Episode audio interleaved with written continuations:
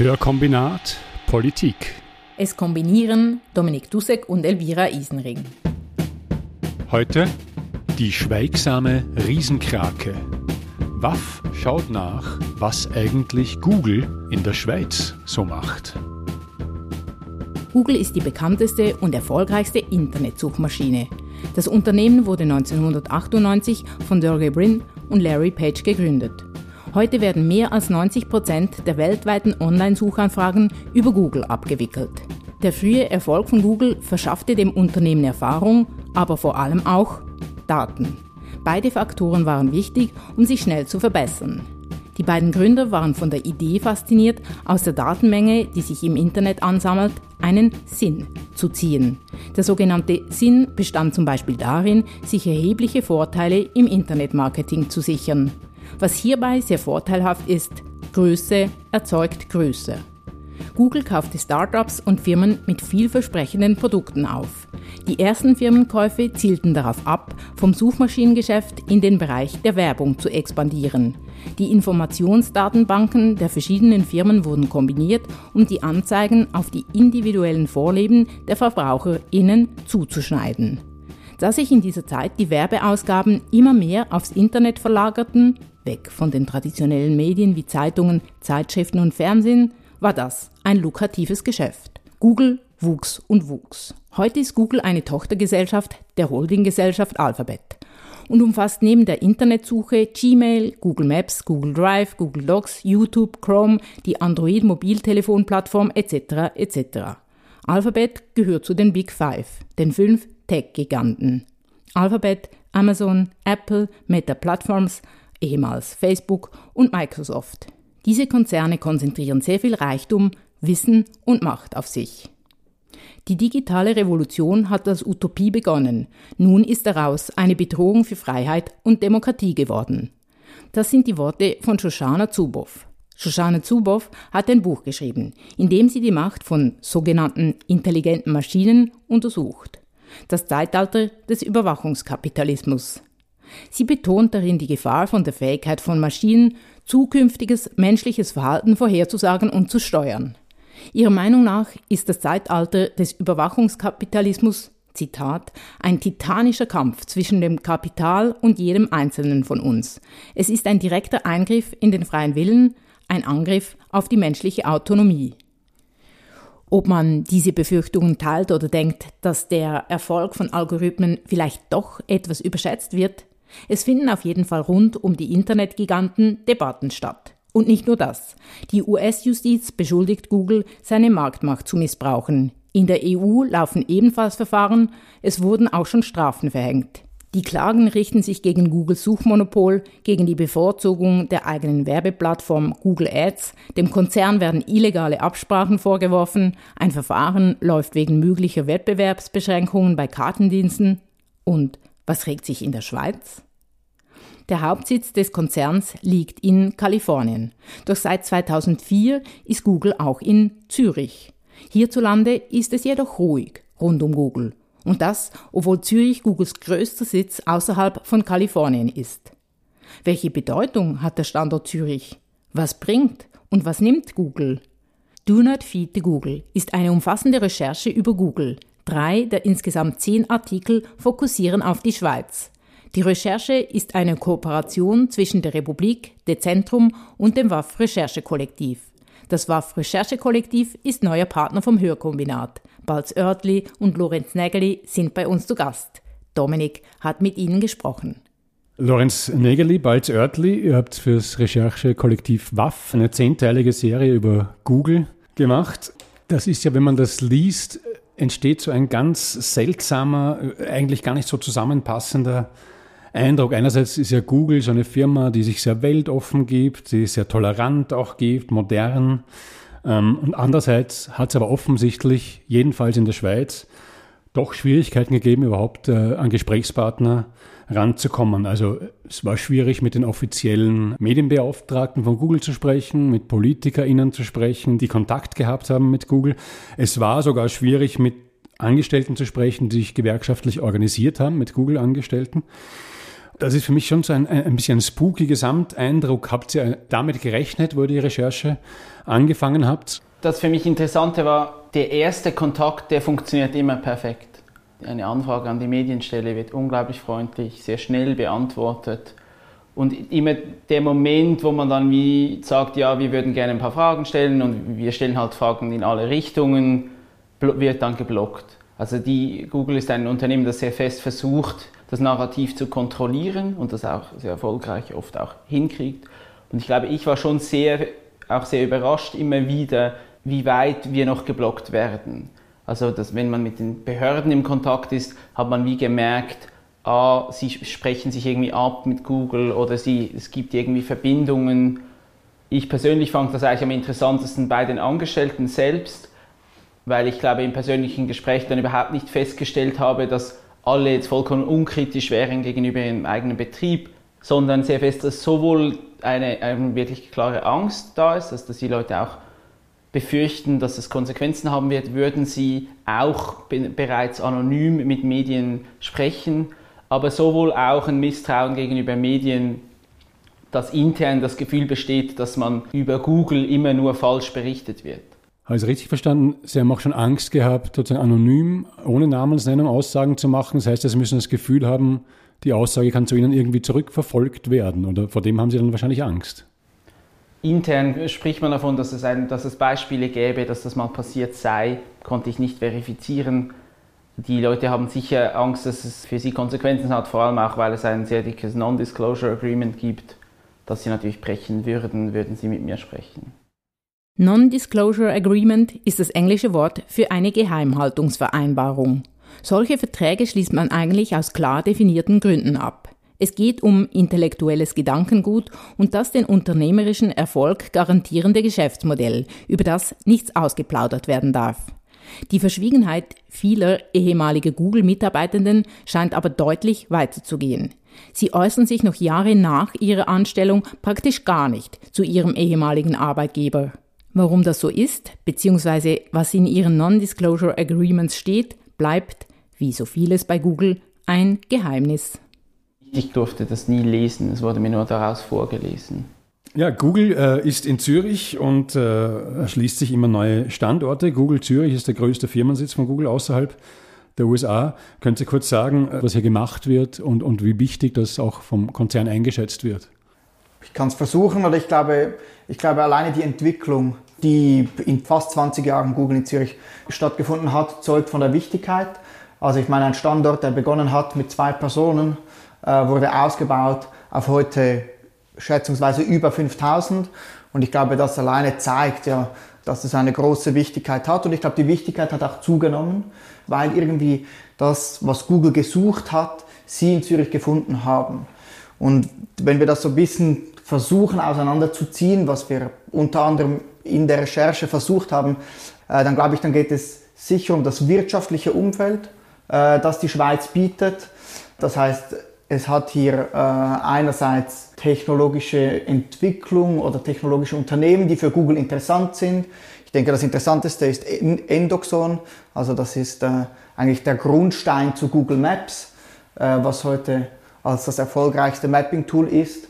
Dann ist dieses wirtschaftliche Umfeld aber sehr eng verzahnt auch mit der Nähe zur Verwaltung, die sehr wichtig ist für ein Unternehmen wie Google und das haben auch verschiedene Leute immer wieder äh, sehr effektiv betont dass das natürlich im Gegensatz zu anderen äh, Marktplätzen einen großen Standortvorteil für die Schweiz darstellt. Also das ist natürlich auch eng verbunden mit dem Faktor, dass kritisches Nachfragen hier vielleicht nicht äh, ganz so vehement getan wird wie andernorts. Und ähm, das heißt, dass man hier irgendwie auch so einen gewissen Schutz vor Kritik, glaube ich, gefunden hat.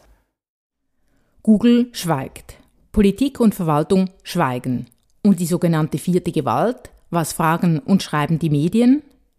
Der Einfluss von Google auf die Medien ist groß. Die Macht übt der Konzern über Werbung, aber auch über Search und YouTube aus. Medien sind abhängig von der Infrastruktur, die Google bereitstellt. Werbegelder, die früher zu den Medienhäusern flossen, fließen nun zu Google. Das alles ist bekannt. Was aber weniger bekannt ist, Google hat auch ein Medienförderprogramm, die Digital News Initiative. Jonathan Bourgeon, ich hoffe, dass ich seinen Namen richtig ausspreche, Student an der Universität Zürich hat in seiner Masterarbeit untersucht, wie sich Googles Medienförderprogramm auf die Berichterstattung auswirkt. Er untersuchte über 43.000 Artikel von zwölf Deutschschweizer Medien.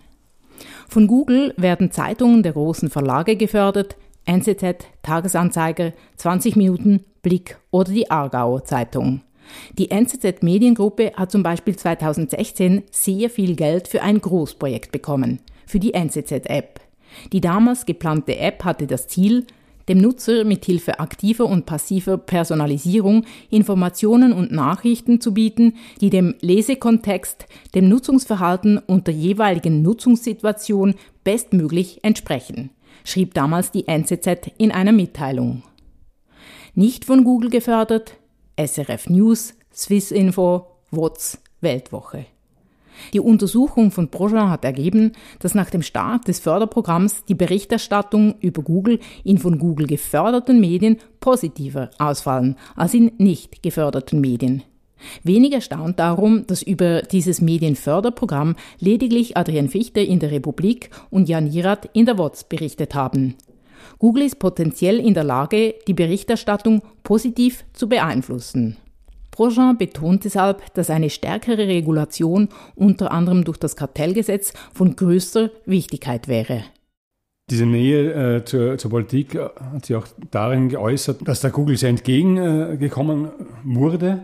Irgendwo wird äh, ein Mitarbeiter des Migrationsamts zitiert, der darüber sogar verärgert war, weil Google sehr viele Versprechungen gemacht wurden für ihre Angestellten, für Familiennachzug und so weiter. Was sind denn die größten Probleme, auf die ihr gestoßen seid, die sich da ergeben? Ja, ich beginne vielleicht mal so mit diesem Ansiedlungsprozess, beziehungsweise es ist nicht nur der Ansiedlungsprozess, sondern auch der Ausbau. Wenn wir das als Ausgangspunkt nehmen oder zurückgehen ins Jahr 2002, wo dieser Prozess begann, dann fand man in diesen Dokumenten, die wir angefragt haben, schon eine beeindruckende Umgarnung eines schon damals äh, bekannten, aufstrebenden, weltweiten Technologiekonzerns. Das heißt, die Google-Vertreterinnen, die wurden eingeladen, auf Kosten der Verwaltung in die besten Restaurants und Bars der Stadt. Es wurde ihnen Präsentation gemacht unter Beizug von Steueranwältinnen, die dann erklärt haben, was die besten Lösungen sind, für halt die steuerliche Optimierung auch. Äh, dann wurden eben diese ähm, Ansiedlungsversprechungen gemacht, also der ganze Ablauf der Mitarbeitenden, der Drittstaatskontingente. Da wurde versprochen, dass beispielsweise ein Google Desk eingerichtet wird für den Beginn des Ansiedlungsprozesses, also eigentlich ein eigener Art Schalter, wo dann äh, diese Drittstaatskontingente äh, beschleunigt hätten äh, angewendet werden sollen. Und ich glaube, der zweite Prozessschritt so, ähm, ist danach nicht die Ansiedlung, sondern der Ausbau. Und ich glaube, das ist aus heutiger Perspektive eigentlich fast die wichtigere Frage, weil das ja auch zu diesem gigantischen Wachstum geführt hat. Das deutet halt darauf hin, dass die Zusammenarbeit für Google und Verwaltung beide, dass die als sehr positiv wahrgenommen wird, stimulierend für beide Seiten. Und ich glaube, die Frage, die ein bisschen außen vor gelassen wird, ist, was bedeutet das für den ganzen stadt- oder kantonspolitischen Kontext? Diesen letzten Punkt, ähm, der wurde in dieser Entwicklung etwas außen vor gelassen. Fragen der Verdrängung, Fragen, wem die Ver Verwaltung zudient, wem aber auch nicht. Die Ansiedlungspolitik siedelt Personen an, die, alles, die alle wahnsinnig viel verdienen und das kreiert eine Klasse an Menschen, ein Segment auf dem Markt, die einfach unendlich viel Geld bezahlen können. Ich habe da die Zahl im Kopf, irgendwie, dass man relativ schnell mal, gar nicht mal als super top qualifizierter IT-Angestellter 350.000 äh, Franken im Jahr verdient.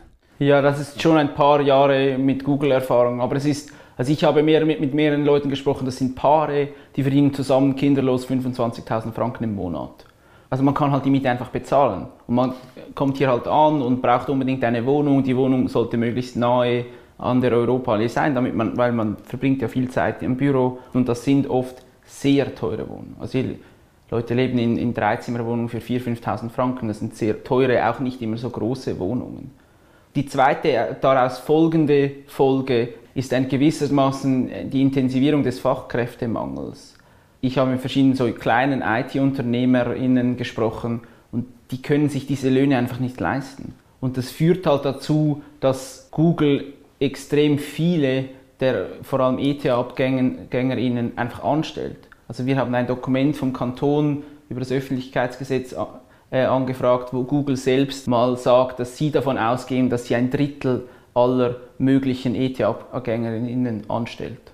Aber was schon auch eine andere Folge von der Ansiedlung von Google ist, ist dieser IT-Cluster, der in, der in, Zürich einfach explodiert ist in den letzten 20 Jahren. Also alle großen Tech-Firmen sind da und natürlich kann man das zurückführen auf IBM in den 70er Jahren und auf die ETH. Aber Google war wichtig und ist, bleibt wichtig. Es ist ein riesiger Anziehungsfaktor für kleinere Start-up-Unternehmen, sich hier anzusiedeln. Viele der frühen Google-Mitarbeitenden in der Schweiz, die haben sehr viel Geld gemacht und investieren das jetzt auch in kleine Start-ups. Mhm, ihr habt äh, schon erzählt, dass anscheinend äh, Google von Anfang an auch mit Unterstützung der Politik äh, darin beraten wurde, wie, äh, wie es seine Steuern am besten zahlen soll. Und Google ist ja auch berüchtigt dafür, äh, der berühmte Sitz in Irland, äh, für seine Steuervermeidungsstrategien. Äh, wenn ich jetzt aber mich in den Kopf eines FDP-Politikers zum Beispiel versetze, dann würde ich sagen, das ist ja super, oder? Da kommt eine Firma, die Firma hat ja gute Bedingungen, da können viele arbeiten und dann gibt es gut bezahlte Angestellte und die zahlen dann hier ihre Steuern. Ist das nicht irgendwie auch eine, eine Win-Win-Situation für die Stadt Zürich? Wahrscheinlich würde dann das Gegenargument kommen auf diese Aussage des FDP-Politikers, dass halt das Prinzip von Steuern ist, dass juristische und natürliche Personen Steuern bezahlen ich glaube aber strukturell gesehen ist es schon auch verständlich auf eine Art, dass die Stadt diese Politik gefahren ist, weil halt die Einnahmen von natürlichen Personen, also von, von Menschen, sind extrem berechenbar. Die bleiben eigentlich, die steigen oder bleiben gleich, wohingegen die Einnahmen von juristischen Personen unglaublich volatil sind. Aber ob es dann in dem Sinn gerecht ist, dem haben verschiedene Leute jetzt widersprochen, die mit uns ähm, gesprochen haben. Und ich glaube, man könnte halt das wieder ein bisschen höher drehen, so mit wem macht sich dann die Stadt gemein? Oder die Stadt, wenn sie das halt zulässt, dann er ermöglichen sie eben genau diese Politik von Google, die halt die Gewinne alle früher noch in, nach Bermudas transferiert hat, heute wahrscheinlich ein bisschen komplexere Konstrukte da sind. Und ich glaube, global gesehen ist das ja auch dann eine Verschiebung jetzt nicht nur in der Schweiz, aber Google bezahlt ja auch keine Gewinnsteuer auf dem afrikanischen Kontinent oder in, in Ländern mit einem weniger hohen Bruttoinlandprodukt als die Schweiz.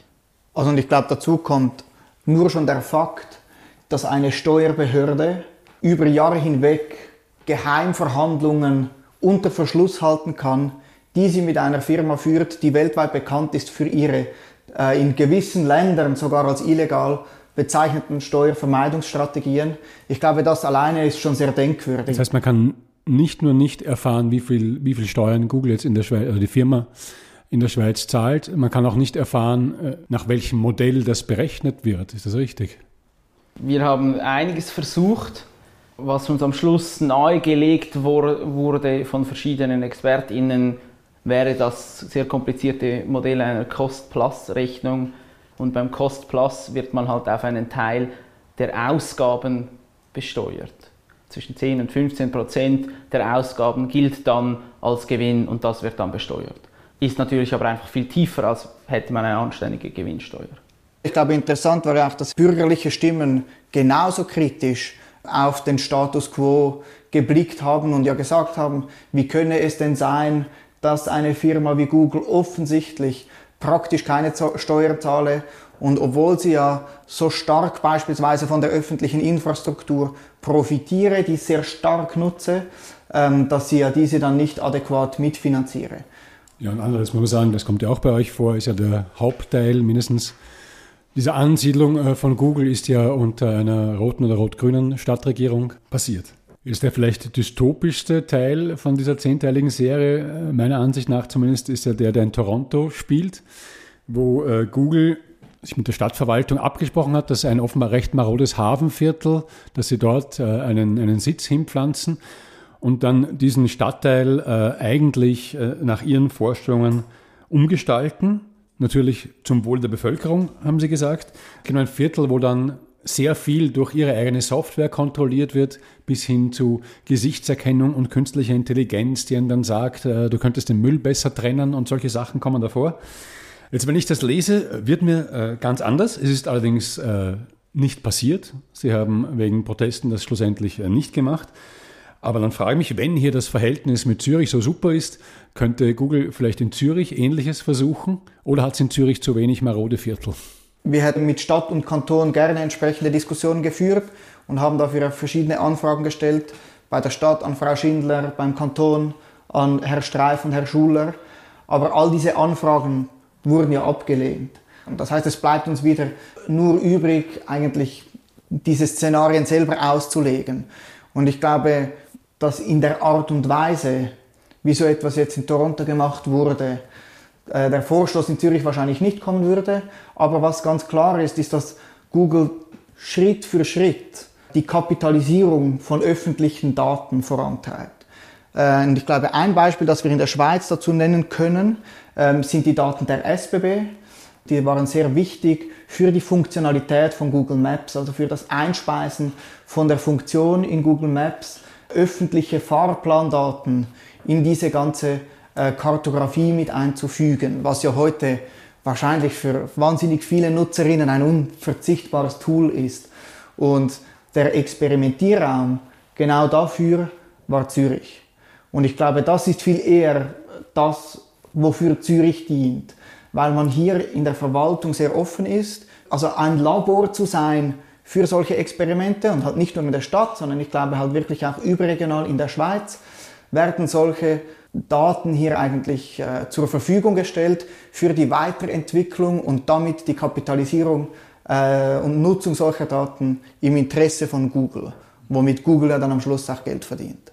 Die Tendenz, öffentliche Infrastruktur und private Daten von Individuen für seine Zwecke zu kommerzialisieren, die ist auf jeden Fall da. Vielleicht noch schnell äh, zu diesem Sache mit dem Shop. Also das Problem ist ja entstanden, weil durch die Suchmaschine äh, die eigenen Shop-Ergebnisse äh, bevorzugt wurden und sie sozusagen ihre marktbeherrschende Stellung dahingehend ausgenutzt haben, von der Suchmaschine ein anderes Produkt von ihnen selbst in den Vordergrund zu rücken. Und das ist irgendwie ein bisschen das Wesen dieses, dieses Plattformkapitalismus, für den Google natürlich sehr exemplarisch steht, dass man verschiedene Einrichtungen hat und eigentlich nur den Markt selbst fast zur Verfügung stellt und die Inhalte von anderen gratis kommen und daran verdient man dann und gleichzeitig hat man dann auch mehrere Zweige, die sich gegenseitig äh, begünstigen können.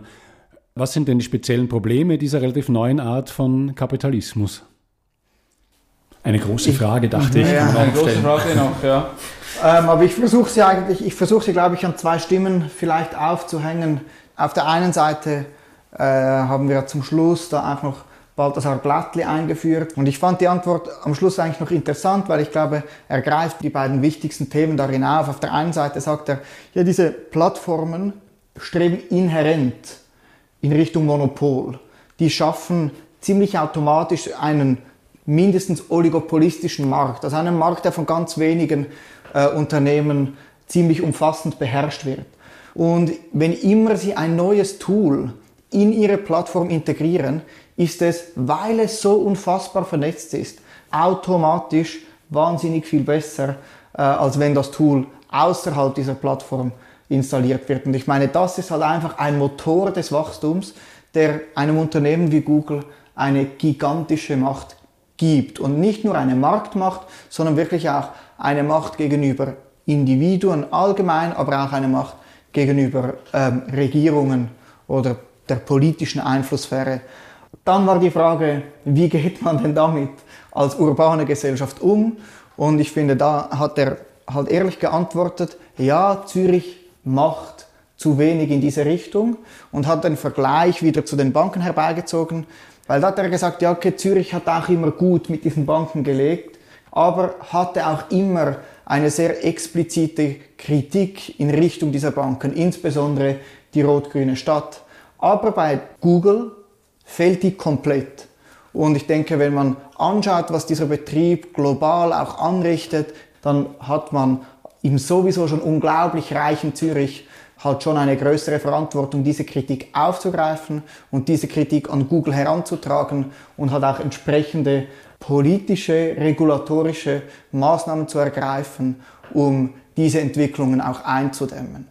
Ich denke, in eine ähnliche Richtung wie Glattli ging interessanterweise ähm, auch Marc Bourgeois von der FDP, der auch so sagte, ja, das Problem ist ja, dass Google am Schluss diese Datenkrake ist, die nicht nur im Internet, sondern auch über uns als Individuen unglaubliche Macht ausübt, weil sie halt mit unseren Daten, die wir ihnen oft sogar noch freiwillig zur Verfügung stellen, unglaublich viel Geld generiert und diese Daten am Schluss halt als privates Unternehmen sehr weitreichend kontrolliert.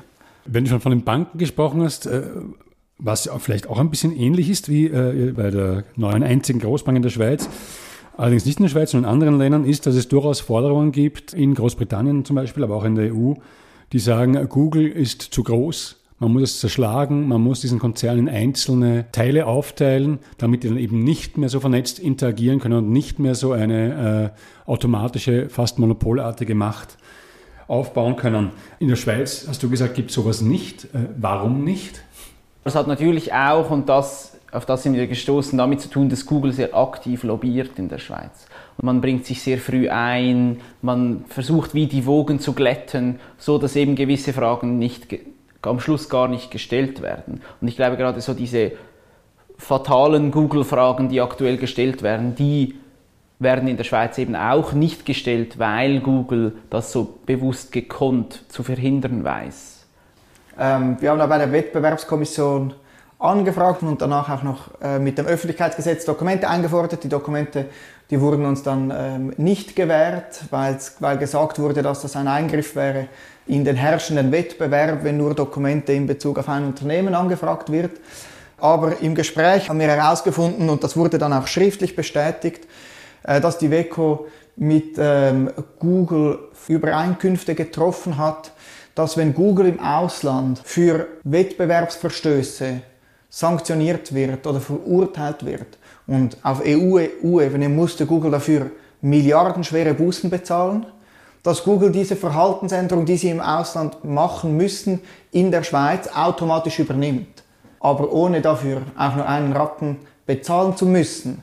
Und auf die Nachfrage sagte die WECO dann, ja, das stimme schon, aber die WECO sei halt keine in erster Linie verurteilende Instanz, sondern der, für die WECO wichtig sei, dass der Wettbewerb gewährt werde. Und wenn wettbewerbsschädliches Verhalten vorliege, sei das Interesse halt, ähm, dass man möglichst schnell dieses Verhalten anpassen könne. Und in diesem Fall sei das so. Und die paar Millionen, äh, die dann da als Buße bezahlt werden müssen, die seien ja quasi vernachlässigbar. Ich denke, das zeigt halt und bringt uns vielleicht zur Einstiegsfrage ein bisschen zurück, warum die Schweiz für Google so attraktiv ist, oder? Weil hier halt auch institutionell ähm, eine sehr unternehmensfreundliche Politik betrieben wird. Und eine Politik, wo sich diese Unternehmen wirklich in einer quasi, wenn man es vergleicht mit der EU oder mit Amerika, in einer Art Schutzraum befinden. Und ich glaube, es führt auch ein bisschen dazu, dass es am Schluss so wahrgenommen wird, dass die Schweiz halt Veränderungen immer erst zulasten der Unternehmen durchsetzt, wenn sie muss und nicht vielleicht, wenn sie sollte.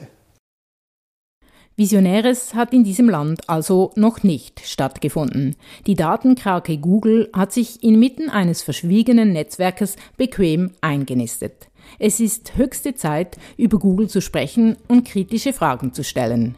Ganz grundsätzlich, wollen wir, dass Daten stillschweigend abgeweitet werden können?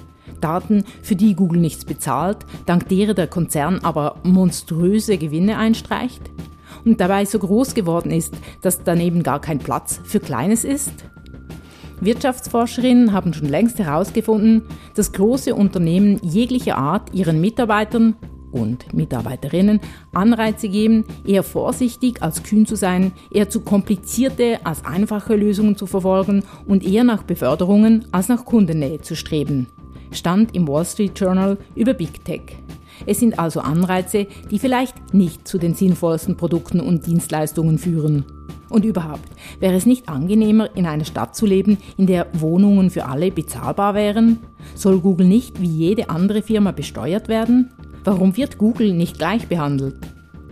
Es ist Zeit, Fragen zu stellen. Vielleicht auch die Frage, ob es nicht grundsätzlich besser wäre, wenn Google sich von seinem Experimentierlabor Schweiz wieder verabschieden würde.